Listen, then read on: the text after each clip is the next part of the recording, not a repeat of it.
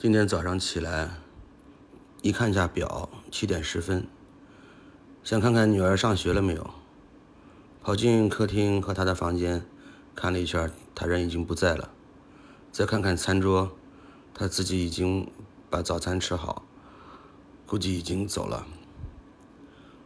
我看着客厅的时钟，指针指向七点十分，心中油然就升起了一种惆怅。现在的孩子怎么这么辛苦？想想我小时候上小学的时候，嗯，几乎也没有起过这么早。早上一般都是八点钟、八点半到校就可以了，从家七点半走，甚至是七点三刻走，都来得及。我女儿今年十一岁，其实在她四四年级的时候，也就是七八岁的时候。他就已经可以自己拿着公交卡，早上的时候自己上学，坐公交车坐三站路，坐到他们学校，然后开始一天的学习。放学的时候我是去接的，但是再往后面一段时间，放学的时候他也会自己独立回家。我觉得我这个女儿太棒了，真的是比较优秀，比较独立。平时对她的关心很少。因为在他一年级的时候，我和他的妈妈就分开了。这些年也是我一直照顾着他，和我的父母配合。嗯，说实话，陪他的时间确实是很少，因为我玩心很重，有时候会下班之后跟朋友聚会，或者去打打篮球、打打台球、打打空手道。嗯，回到家的时候已经很晚了，九十点钟。他都已经睡了，他很长时间都是一个人在家照顾自己，这么小的年龄。当然了，我跟他说了清楚，我跟他说的也很清楚，说你越早独立，对自己越好。但这并不是推卸责任，我确实忙不过来，确实顾不过来。家里就我一个人照顾他，如果是把他放在他爷爷奶奶那儿时间长的话。你们都知道，人都是有惰性的，人都是有依赖感的。那些好不容易养起的好习惯，就会在老人的关怀下不断的退化，不断的减弱。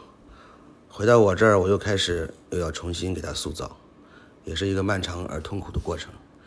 所以我尽量让他跟我待着的时间长一些，但是又不能保证每天每时每刻都陪着他。学习上呢，可能也是因为这样的原因，经常会漏一些作业啊，或者是该订正的时候没订正，呃，发的通知没看到。其实有很多时候是因为我的失误，因为学生是不允许带手机上学的。他那么小，自己的自理的经验，呃，生活的经验还不是很足，特别是学习习惯也没有完全养成的情况下。让一个孩子独立去生活，独立去完成学习任务，确实有些勉为其难。我呢，又是一个大大咧咧、不拘生活小节的这么一个大男人，跟一个十几岁的孩子生活在一块儿，嗯，这种感觉其实挺微妙的。其实我觉得，孩子在学校学习知识。而我跟孩子在一起生活，其实是一同成长。我也在不断的反思，不断的去想，在生活当中哪些地方我还没有做的很到位，有哪些地方让他觉得感情上或者说是生活上有缺失，我也在不断的完善，不断的想做好。每当周末的时候，我会带他去外面吃一顿大餐，让他享受舌尖的美味。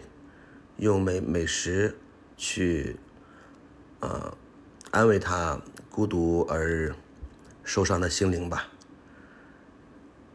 唉，他已经走了一段时间了，估计现在应该到校了。现在的学校要求也很高。现在我的女儿是上初一，因为上海的小学是五年制的，所以现在应该她算是六年级，但是在上海。就算是初一了。老师跟家长明确，呃，在那个发作业和通知的群，钉钉群，让家长一天三看，早中晚至少要各看一次，因为我发现他们的这个通知啊，各种信息，还有作业是不停的、不间断的在发，稍不留意就会漏掉，有时候会漏掉很重要的信息。前两天我就是漏掉一条要交呃健康承诺书的回执表这条信息，导致了我女儿很无辜的情况下被扣了一分，就是平时的学习分。我一直感到很内疚。昨天晚上在睡觉的时候，我想了一晚上，我说咱不能这样。女儿虽然已经长大了，但是在心灵上的这种依依赖感，特别是女孩子还是非常强的。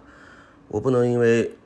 自己图省事儿，就把接送孩子这个事儿就抛在脑后了。虽然他现在独立能力比较强，他有能力自己上下学，但是他的心灵上是也是需要依靠的。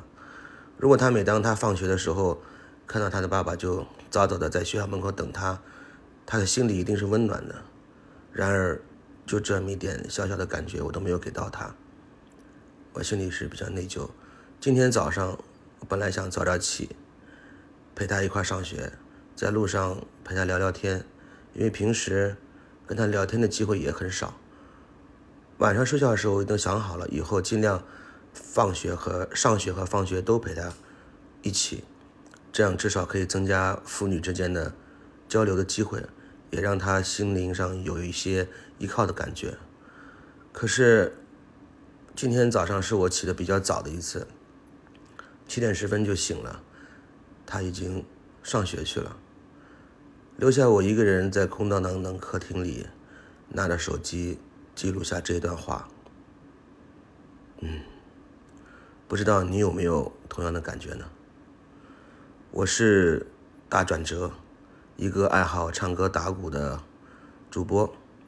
如果你喜欢我的分享，请给我一个五星好评。如果你对我分享的故事，有不同的意见和见解，请在留言区给我留言。我们下期再见，拜拜。